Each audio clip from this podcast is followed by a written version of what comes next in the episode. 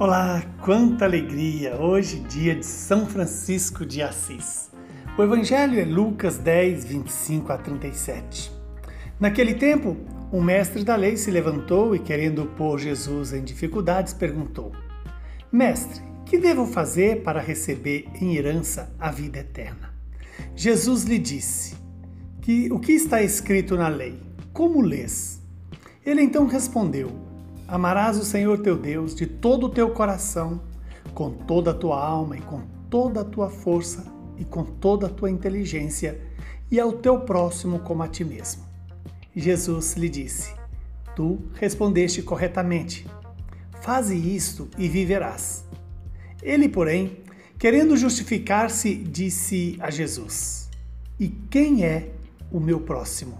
Jesus respondeu: Certo homem descia de Jerusalém para Jericó e caiu nas mãos dos assaltantes. Estes arrancaram-lhe tudo, espancaram-no e foram foram-se embora deixando quase morto. Por acaso um sacerdote estava descendo por ali, né, por aquele caminho, quando viu o homem, seguiu adiante pelo outro lado. O mesmo aconteceu com um levita. Chegou ao lugar, viu o homem e seguiu adiante pelo outro lado. Mas um samaritano que estava viajando chegou perto dele, viu e sentiu compaixão. Aproximou-se dele e fez curativos, derramando óleo e vinho nas feridas. Depois colocou o homem em seu próprio animal e levou-o a uma pensão, onde cuidou dele. No dia seguinte, pegou duas moedas de prata e entregou-as ao dono da pensão, recomendando: Toma conta dele. Quando eu voltar, vou pagar o que tiveres gasto a mais. E Jesus perguntou: Na tua opinião, qual dos três foi o próximo dos, do homem que caiu nas mãos dos assaltantes? Ele respondeu: Aquele que usou de misericórdia para com ele. Então Jesus lhe disse: Vai e faze a mesma coisa. Palavra da salvação. Glória a vós, Senhor. Que essa palavra perdoe os nossos pecados e se cumpra em nosso favor. Estamos diante de uma palavra que ilustra muito bem o que Francisco de Assis fez. Quando aquele mestre da lei pergunta a Jesus, é, tentando colocá-lo à prova, o que devo fazer para receber em herança a vida eterna? Essa pergunta é uma pergunta que nós, querendo ou não, consciente ou não, fazemos todos os dias. O que eu devo fazer para ser feliz? E a vida eterna é a expressão máxima da felicidade. É, então Jesus devolve com uma outra pergunta: O que está escrito na lei e como tu lês? Ele então respondeu: Amarás o Senhor teu Deus de todo o teu coração, com toda a tua a força, com toda a tua inteligência e ao teu próximo como a ti mesmo, e também com toda a alma. Veja que Jesus reconhece que aquele homem respondeu corretamente. E aí Jesus dá a sentença final: Faze isto e viverás. E aquele homem, que era fundado na, no legalismo, pergunta: Quem é meu próximo?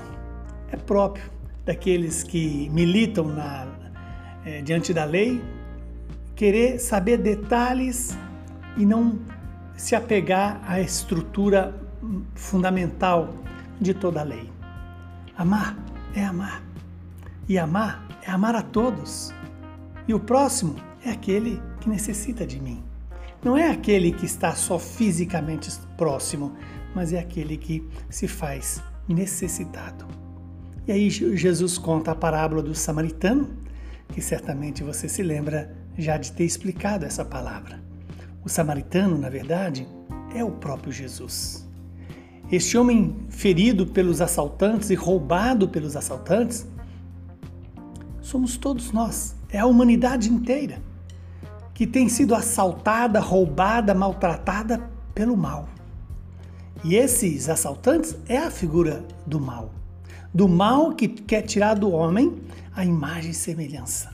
Que quer tirar do homem tudo que ele tem e toda a dignidade dele. Por isso, rouba e o deixa quase morto. O desejo do, dos assaltantes é roubar a vida. O desejo do demônio é também roubar de nós a vida eterna. Então hoje o Senhor vem nos dar. Por que, que o levita e o sacerdote é, não, não fazem nada por aquele homem? Porque e o levita o sacerdote lembra a figura da lei, né? a figura é, da, daquilo que o homem impõe como fonte de felicidade. Não é possível ao homem ser feliz pela lei ou pelo rito, ou pelo os ritos frios é, separados do mistério de Deus. Então, que hoje eu e você nos deixemos cuidar por esse bom samaritano, que leva o, o enfermo, o, o aquele que foi roubado e maltratado, para uma pensão, para um lugar de passagem. É a figura da igreja aqui na terra, que tem como objetivo curar as nossas feridas, as feridas que o diabo tem gerado em nós, pelo pecado da preguiça, do orgulho, da soberba, da avareza, da luxúria, da ira, da gula. E ainda mais, ele deixa duas moedas. As moedas exatamente que fazem presentes o amor a Deus e o amor ao próximo. Aquele homem paga o preço do tratamento. É, o samaritano, o bom samaritano, paga o preço, que é exatamente é, simbolizado também nos sacramentos da igreja.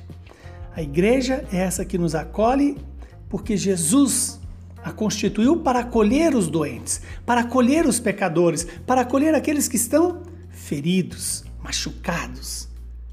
Que o Deus Todo-Poderoso nos abençoe. Ele que é Pai, Filho e Espírito Santo.